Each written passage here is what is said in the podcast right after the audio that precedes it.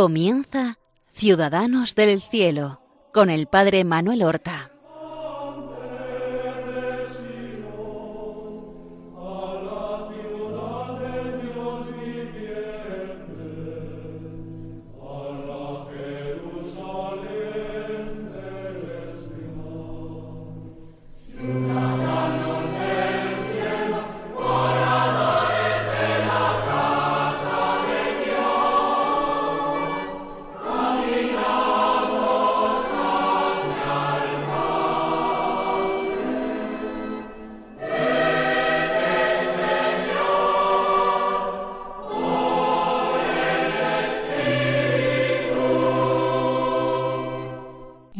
Buenos días, queridos amigos y oyentes de Radio María.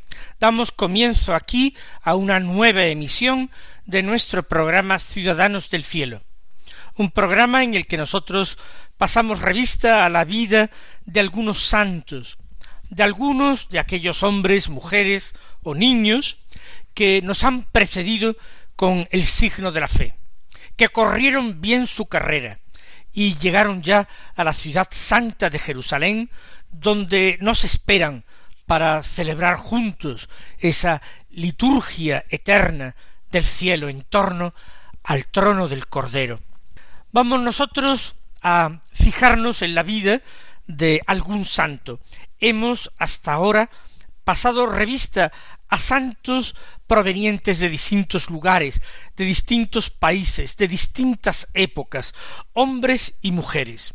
Pero vamos a hablar hoy de una santa que tuvo la peculiaridad de haber vivido distintos estados de vida, de haber vivido como hija obedientísima en el hogar de sus padres, como esposa fidelísima en el hogar de su marido, como madre amantísima de sus hijos, como viuda y finalmente como religiosa, como religiosa agustina. Nos estamos refiriendo a una santa que tiene una gran devoción popular como abogada de casos imposibles. Se trata de Santa Rita de Casia, cuya fiesta celebramos uno de estos días. Rita de Casia es una santa medieval, nacida en un caserío de la ciudad de Casia, en el centro de Italia, en la región de Umbría, un caserío de Casia que se llamaba y que se llama Roca Porena. Allí el matrimonio formado por Antonio Lotti y Amanda Ferri tuvo una hija, una única hija a la que bautizaron con el nombre de Margarita. Sería en torno al año 1381 o 1382.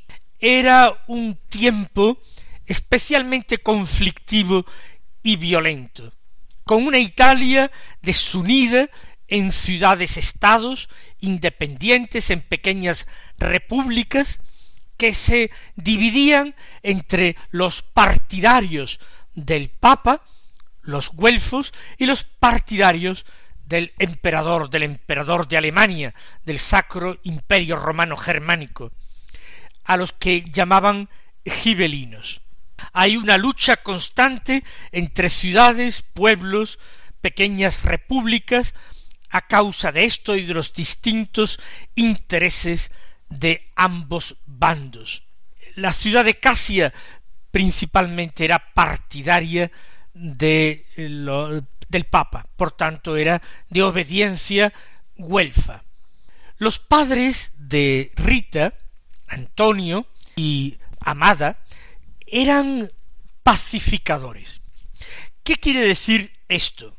Pues que en este tiempo violento, ellos, que normalmente serían artesanos o pequeños propietarios, tendrían quizás un poquito de campo, tendrían animales, huerta, se entregaban también a la tarea de pacificar. Eran hombres buenos que prestaban este servicio civil de tratar de pacificar a los desavenidos. Eran como jueces de paz, pero que no tenían principalmente como misión dictar sentencias, sino conseguir acuerdos, arreglos, evitar venganzas, conseguir de alguna manera compensaciones o indemnizaciones que evitaran que mucha gente se tomara la violencia por su mano. Rita o Margarita,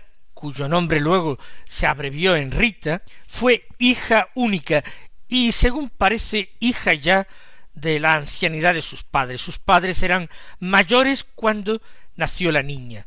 Y ya en su infancia hay una bonita eh, leyenda, la de las abejas blancas. Mientras los padres trabajaban en el campo, dejaban la cunita de Margarita a la sombra de un árbol y vieron en un determinado momento una serie de abejas blancas que se posaban sobre el rostro de la niña, pero sin hacerle daño, más aún dejándole miel en sus labios. Estas abejas blancas luego es tradición que se vieron en el convento o monasterio donde vivió eh, la segunda parte de su vida Rita. Fueron abejas un poco misteriosas, no digamos que tuvieran origen sobrenatural, pero que vivieron en los muros, por eso se llamaban las abejas de los muros, del claustro del monasterio de Santa Rita de Casia, y aparecían en el tiempo pascual desde la fiesta de la resurrección del Señor, más o menos hasta la fiesta en que se celebró luego el día de Santa Rita, el 22 de mayo. Pero independientemente de esto, digamos que sus padres eran personas buenas. Por eso seguramente habían sido elegidos por sus vecinos como pacificadores. La niña fue bautizada en eh, Casia, en la colegiata llamada de Santa María de la Plebe. Y es de suponer que por parte de sus padres fue educada en la piedad y en la devoción a Cristo y a la Santísima Virgen. Parece que incluso desde pequeña ya tuvo predilección por la meditación de la pasión y muerte de Jesús, y que era tan devota que en ocasiones había subido con los pies descalzos hasta el monte Escolio, que es una un monte, una roca muy, muy abrupto, que se eleva a unos ciento veinte metros sobre el nivel del caserío, en cuya cumbre hay una ermita donde según la tradición había vivido un santo ermitaño. Es normal que en este ambiente Rita o Margarita, como todavía se le llamaba, hubiera querido hacerse religiosa. Pero siendo sus padres personas de edad avanzada, se opusieron a este deseo de su hija, pensando que un buen matrimonio y luego nietos serían una ayuda para su vejez. De tal manera que creyendo obrar lo mejor, los padres no le permitieron la entrada en el monasterio. Ella, como hija obediente, aceptó el matrimonio que le propusieron sus padres.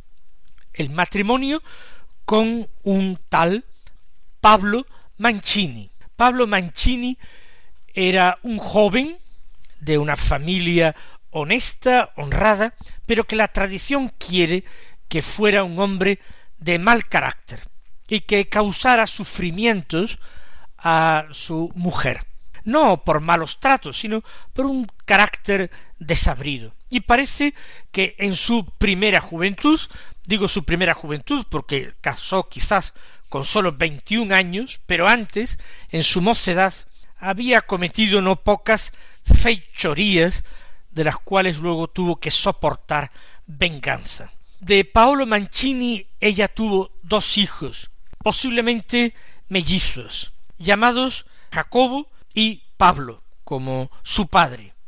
Concretamente Juan Jacobo y Pablo María, a los que imaginamos que su Santa Madre trató de dar la mejor educación posible tratando de que no se fijaran tanto en los ejemplos del padre, un hombre más disipado, sino que siguiera más bien la estela de sus abuelos, personas pacíficas, honestas y honradas. No sabemos hasta qué punto alcanzó éxito en esta tarea. Lo que sí es cierto es que, estando ya crecidos sus hijos, al menos de catorce años o más, el padre Pablo muere de una manera violenta.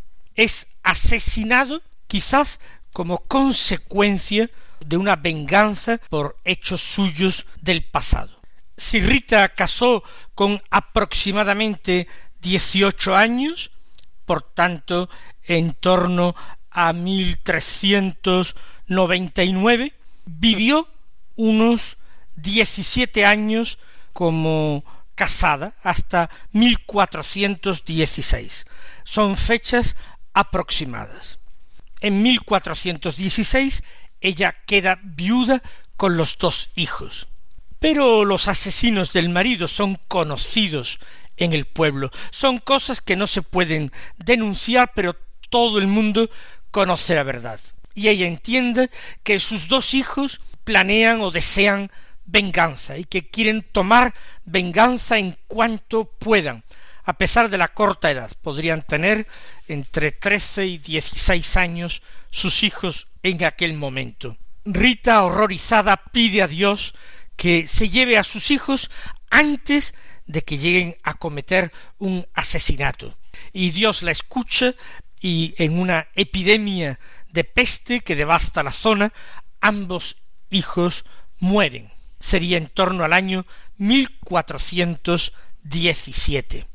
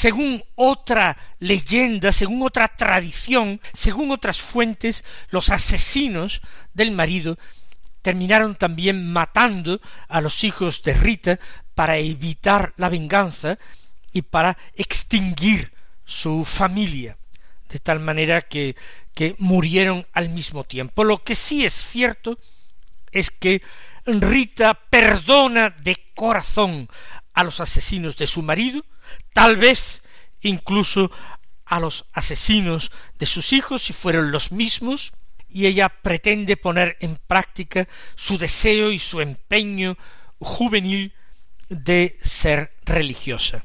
Tiene entonces en torno a treinta y cinco años y acude al monasterio de las Agustinas en Casia.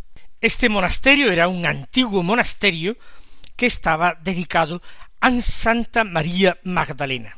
Según los historiadores antiguos, por tres veces fue rechazada Rita y se le negó la entrada al monasterio. Aluden a su condición de viuda, pero eso no había sido nunca óbice para la entrada de una mujer en la vida religiosa. Hay distintas hipótesis. Una de ellas sería que ella podría haber pedido su entrada en el monasterio cuando todavía vivían sus hijos, en cuyo caso por las cargas familiares que tendría, aunque los hijos eran ya mayorcitos, adolescentes, y en aquel tiempo pues eh, tendrían una mayoría de edad, una capacidad de disposición mucho más precoz que en nuestros días, que por eso no la admitirían.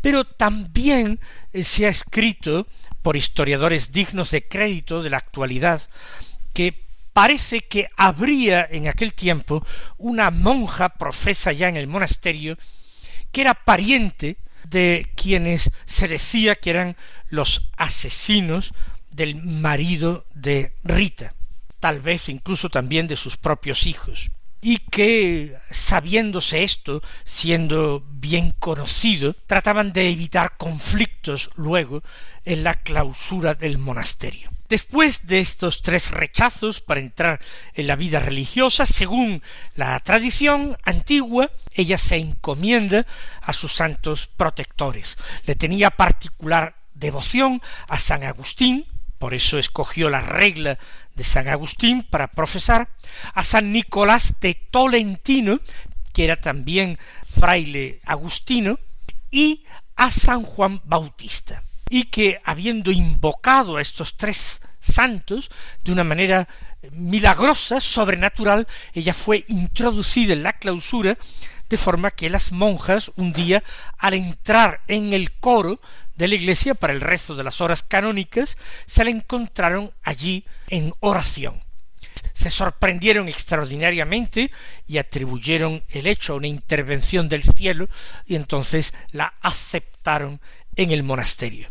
Puede ser, eh, no podemos negar, por supuesto, todo eh, aspecto sobrenatural en su historia, pero también es verdad que pudieron ser las cosas mucho más sencillas y la leyenda embellecer un poquito la historia.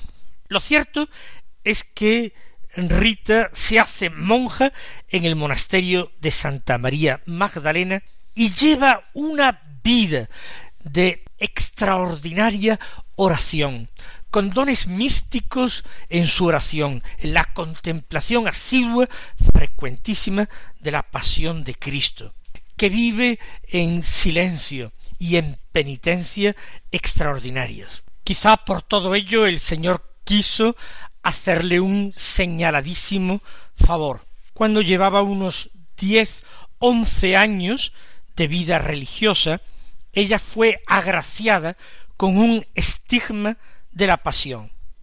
Parece que había escuchado un Viernes Santo un sermón del beato Jacobo de la Marca, un fraile franciscano, gran predicador de la época, que se distinguía precisamente por la predicación del sermón de las siete palabras. Este beato Santiago de la Marca era contemporáneo y hermano de la misma orden religiosa e amigo incluso de San Bernardino de Siena, el gran devoto del Santísimo Nombre de Jesús. Lo cierto es que aquel sermón conmovió profundísimamente a Rita, y que luego en la soledad de su celda y postrada ante un crucifijo, le pedía al Señor con lágrimas que le diese al menos una pequeña parte de sus sufrimientos. Y entonces una espina de la corona de Cristo le hirió en la frente. Esa herida nunca sanó, e incluso se veía en la herida algo duro, un trozo duro que parecía como de la espina del Señor.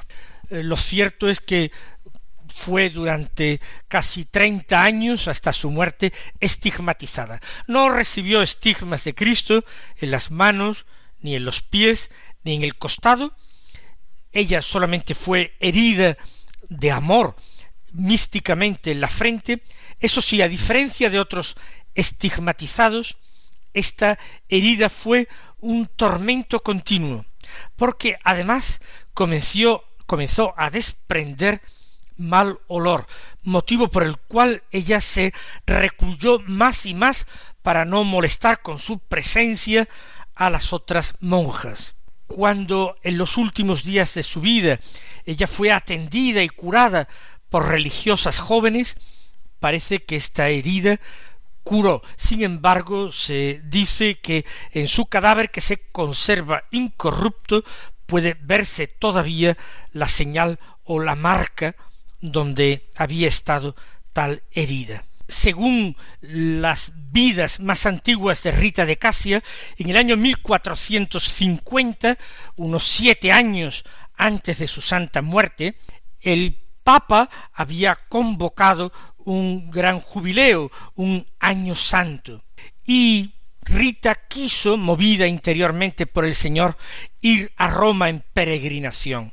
Recuerden que en aquella época las monjas no tenían clausura papal y por tanto podían salir del monasterio. La superiora de Rita al principio se lo prohíbe, se lo impide, precisamente a consecuencia de la herida y del mal olor de la herida. Pero entonces ella ruega al Señor con gran fe y la herida se medio cierra y por lo menos no desprende mal olor, y en compañía de algunas otras monjas ella peregrinó a Roma. Más aún, la peregrinación coincidió con la canonización de San Bernardino de Siena, que había muerto sólo seis años antes, pero que había muerto en olor de santidad. Y parece que predicó en ella ese beato Jacobo de la Marca, que había predicado el sermón de las siete palabras que tanto conmovió a Rita.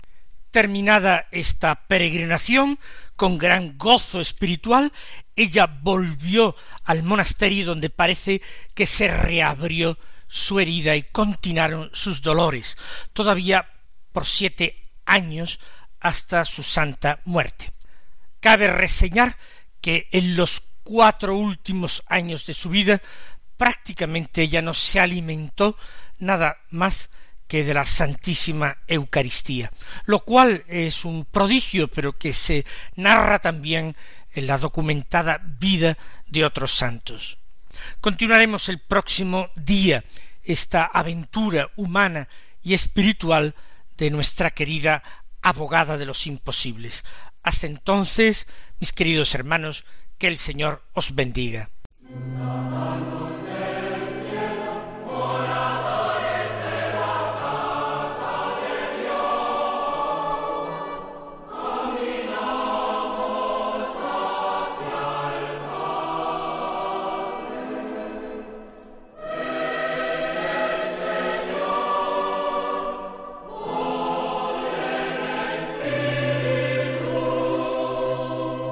Han escuchado en Radio María Ciudadanos del Cielo con el Padre Manuel Horta.